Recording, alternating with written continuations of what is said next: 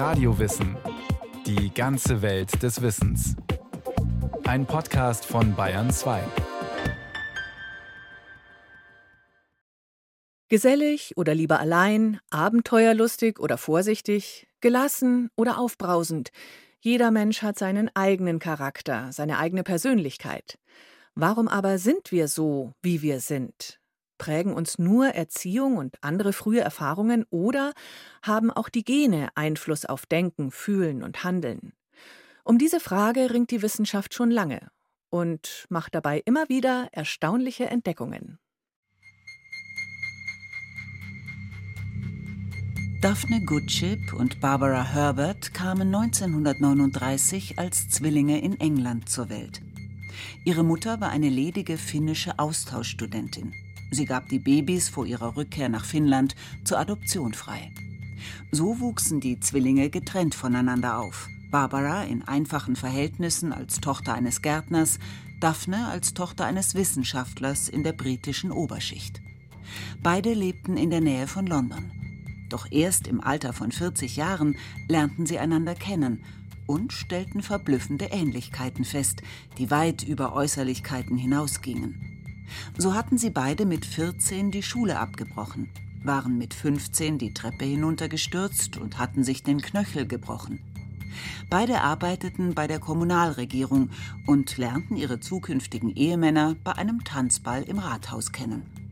Beide hatten etwa im gleichen Monat eine Fehlgeburt und brachten später jeweils zwei Jungen und ein Mädchen zur Welt.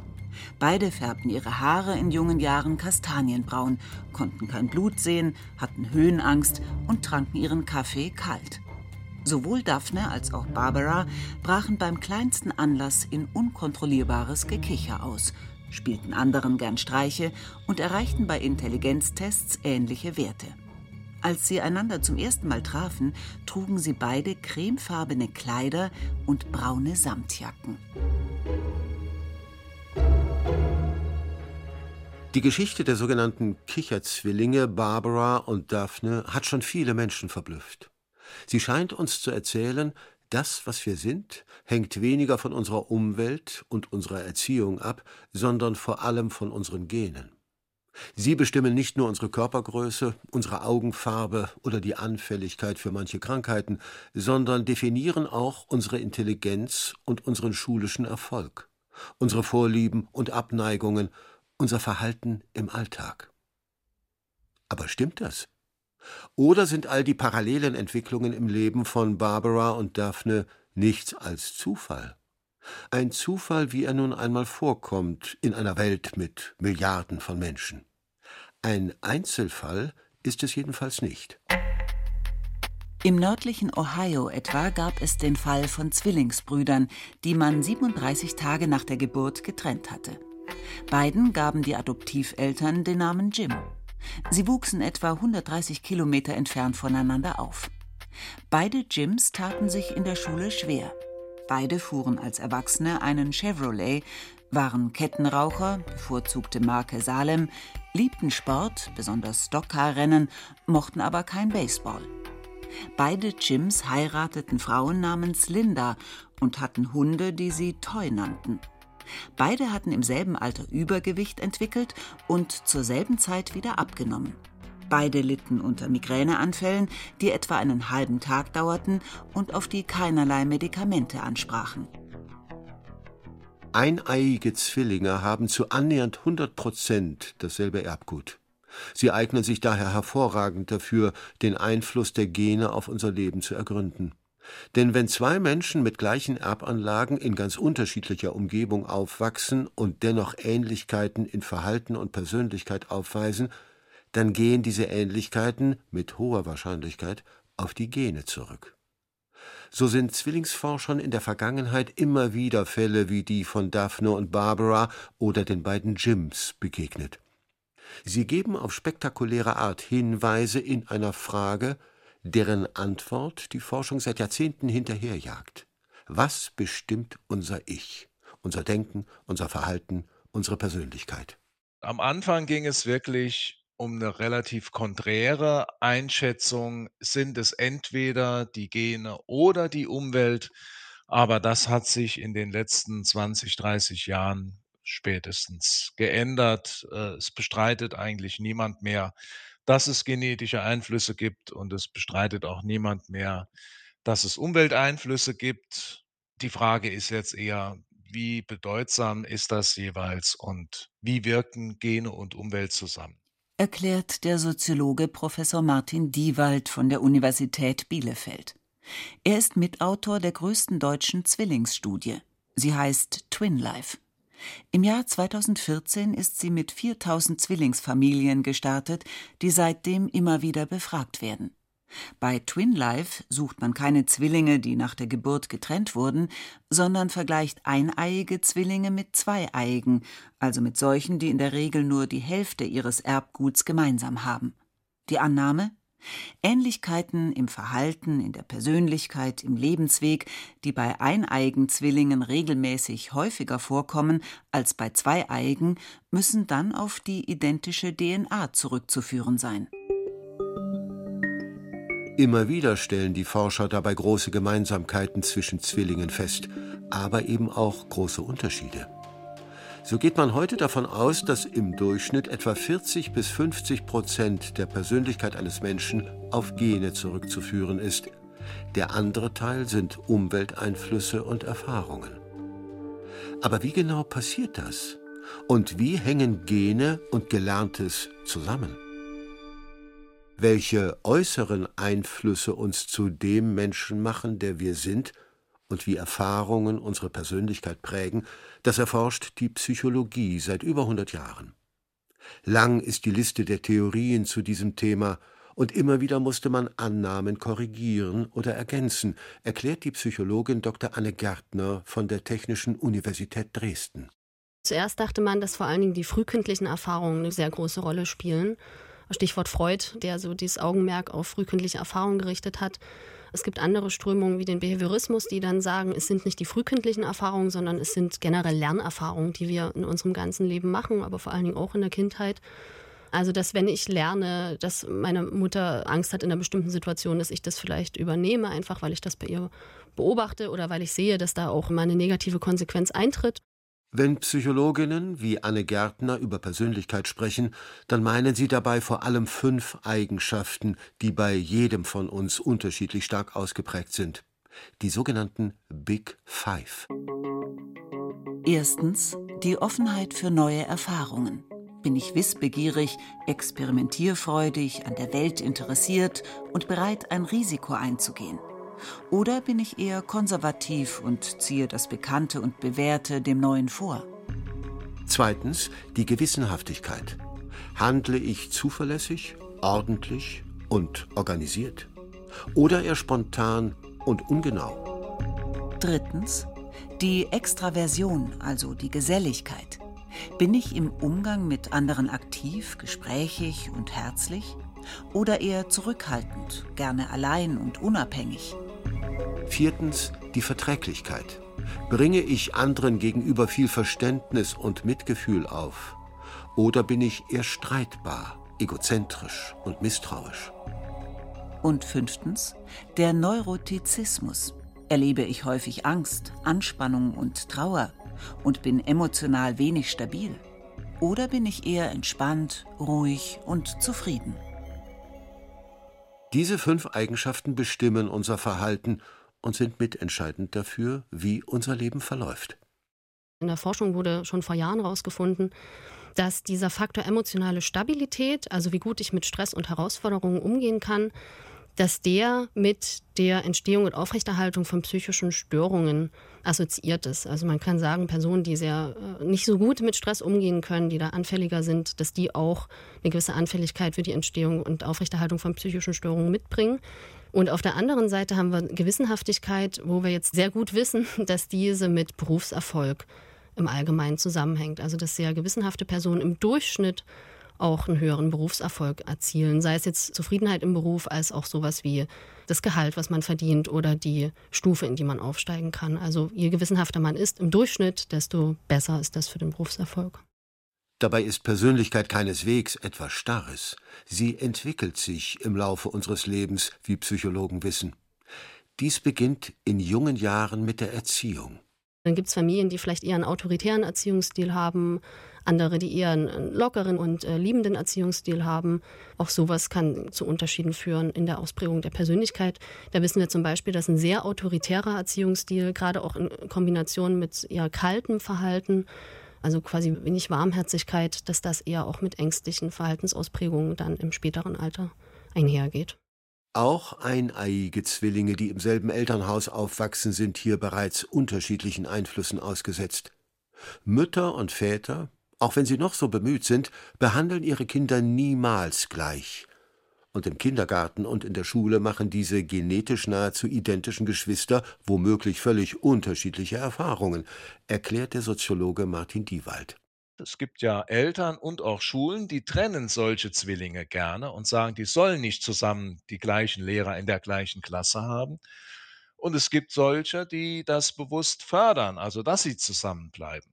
Und da geht das schon los. Schon in der Schule, in der Grundschule, wenn man monozygotische Zwillinge, also eineiige Zwillinge in verschiedene Klassen steckt, dann haben sie schon unterschiedliche Erfahrungen. Und selbst mit den gleichen Anlagen machen sie unterschiedliche Erfahrungen manchmal ganz entscheidende, dass man eine Klasse kommt, die Kränkungen bereithält, weil da gemobbt wird etc.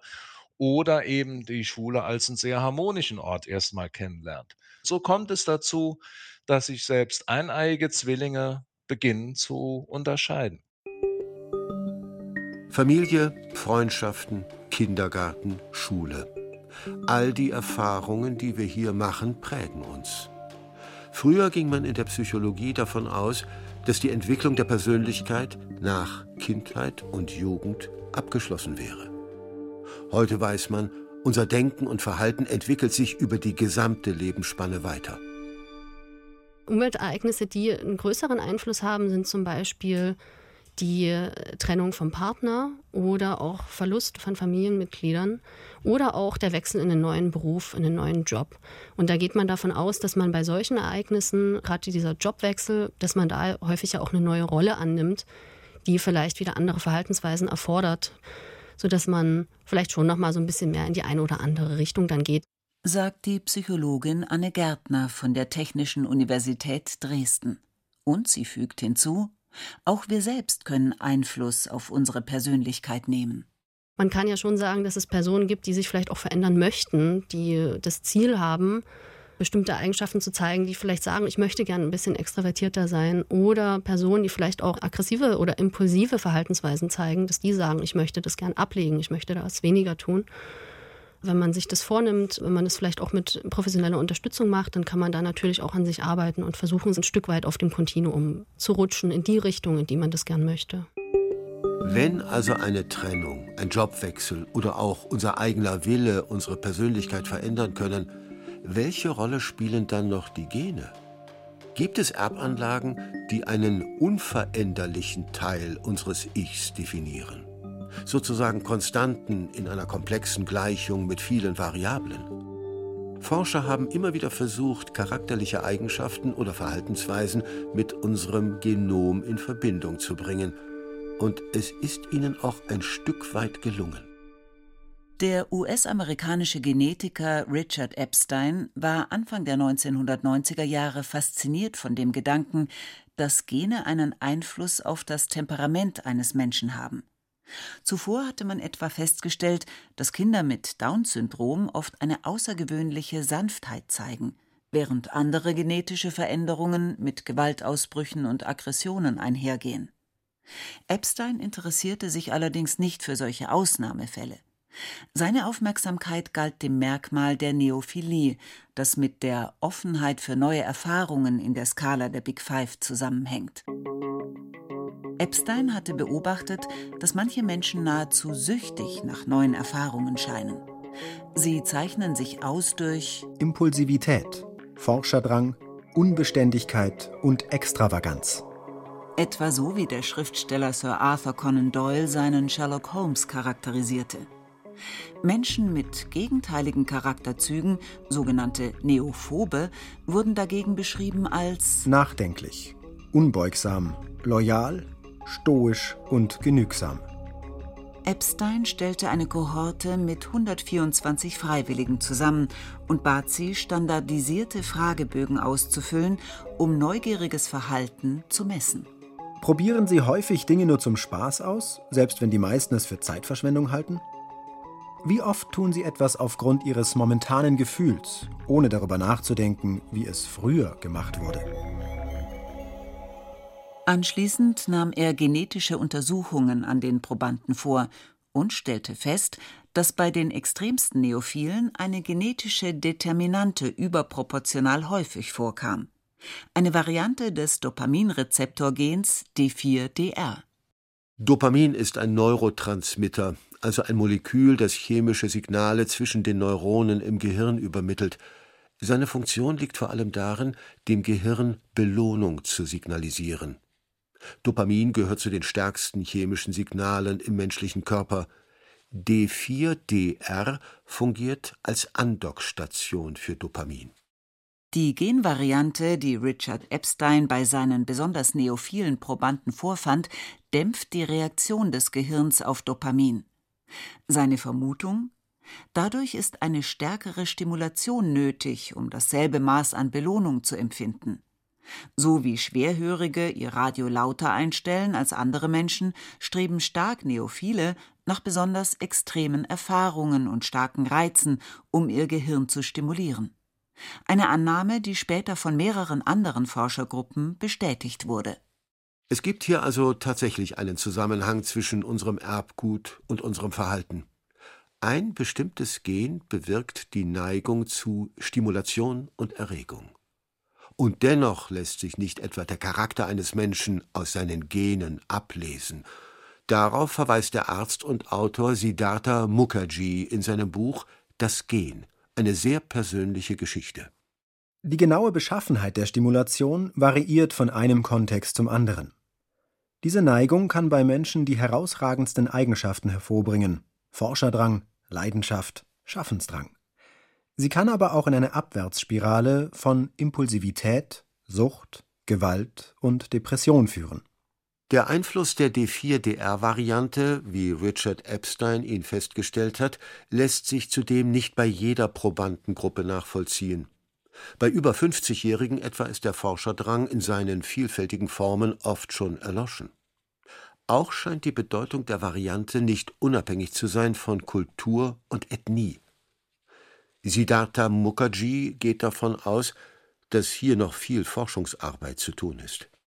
Vermutlich ist es nur ein Gen unter vielen, bis zu zehn, die diesen speziellen Persönlichkeitsaspekt determinieren. Impulsivität, Ängstlichkeit, Temperament. Viele Aspekte der Persönlichkeit sind in den vergangenen Jahrzehnten von der Genforschung immer weiter eingekreist worden. Verhaltensaspekte, die man zuvor noch ausschließlich auf Erziehung und Umwelt zurückgeführt hatte. Ebenso wie auch die Intelligenz oder die sexuelle Orientierung. Überall sind Gene beteiligt, aber sie sind nie allein entscheidend, erklärt der Zwillingsforscher Martin Diewald. Gene sind nicht deterministisch, sondern die Gene geben einen Entwicklungsspielraum vor. Das heißt, es ist dann aufgrund der genetischen Anlagen sehr unwahrscheinlich beispielsweise, dass man überhaupt nicht aggressiv wird oder überhaupt nicht gewissenhaft ist. Und es ist dann im Einzelfall, egal was man tut, vielleicht schwierig aus einem genetisch dafür nicht veranlagten Menschen einen hyperpeniblen, total gewissenhaften Menschen zu machen. Aber diese Entwicklungsspielräume, die sind schon eher breit angelegt und das kann man dann schon in diesen Grenzen ganz gut beeinflussen. Dabei gibt es durchaus einen Zusammenhang zwischen genetischen Anlagen und Umwelteinflüssen, die eine Persönlichkeit prägen. Die Menschen um uns herum reagieren auf uns, was wiederum Einfluss darauf hat, wie wir uns weiterentwickeln. Diese Wechselwirkungen beginnen schon kurz nach der Geburt. Stellen Sie sich ein Baby vor, das in der Wiege liegt. Und das kennen Sie ja vielleicht. Und dann kommen die Eltern und andere und die Geschwister und Freunde und wollen mit dem Baby irgendwie spielen. Und dann gibt es ja Babys, die liegen da in der Wiege und man macht da irgendwelche Faxen und die lächeln und reagieren sofort. Also die sind empfänglich für das, was sie an Stimulation bekommen.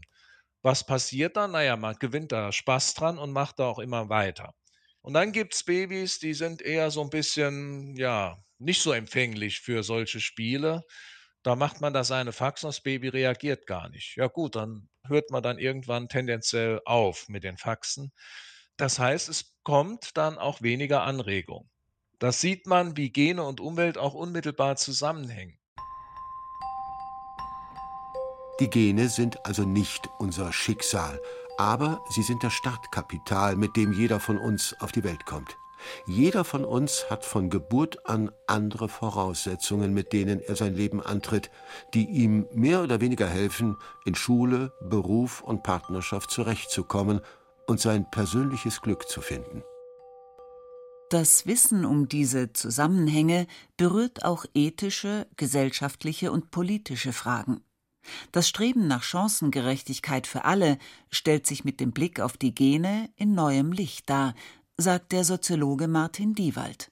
Das beginnt damit, dass man sich nochmal klar macht, dass Menschen eben nicht nur in unterschiedlichen Elternhäusern aufwachsen, die unterschiedliche Startbedingungen im Leben bereitstellen, sondern dass sie zusätzlich eben auch durch ihre genetische Ausstattung unterschiedliche Startbedingungen haben. Und es ist dann schon die Frage, inwiefern genetische Unterschiede in der Entwicklungsfähigkeit kompensiert werden sollen, eben weil man dafür nichts kann. Oder eben, da gibt es durchaus eine philosophische Debatte darüber, ob man sagen muss, freie Fahrt den Gen. Die Gene, die man hat, gehören einem und man soll daraus das Maximale machen können. Es soll ermöglicht werden, dass die sich maximal entfalten, auch wenn das dann insgesamt die Ungleichheit vergrößert. Forscherinnen und Forscher haben in den letzten Jahrzehnten viel darüber herausgefunden, wie groß die Bedeutung des Erbguts insgesamt für die Persönlichkeit und damit für den Lebensweg jedes Einzelnen ist. Wie die einzelnen Gene dabei genau wirken, ist aber immer noch weitgehend unbekannt. Eine genetische Untersuchung, die etwa auf charakterliche Anlagen oder die Intelligenz schließen ließe, ist also bislang reine Science Fiction. Und dennoch lohnt es sich bereits darüber nachzudenken, wie wir mit den genetischen Unterschieden zwischen Menschen umgehen wollen, sagt der Soziologe und Zwillingsforscher Martin Diewald. Dass beispielsweise auch Motivation zum Teil genetisch vorgeprägt ist. Es können sich eben nicht alle in gleichem Umfang mobilisieren. Und das heißt ja umgekehrt auch Vorsicht, Vorsicht, Vorsicht man sollte diejenigen, die Motivationsprobleme haben, nicht in die Ecke schieben und sagen, ihr seid selber schuld, ihr könntet euch ja anstrengen. Also auf dieser Ebene ist es schon sinnvoll, über genetische Unterschiede nachzudenken.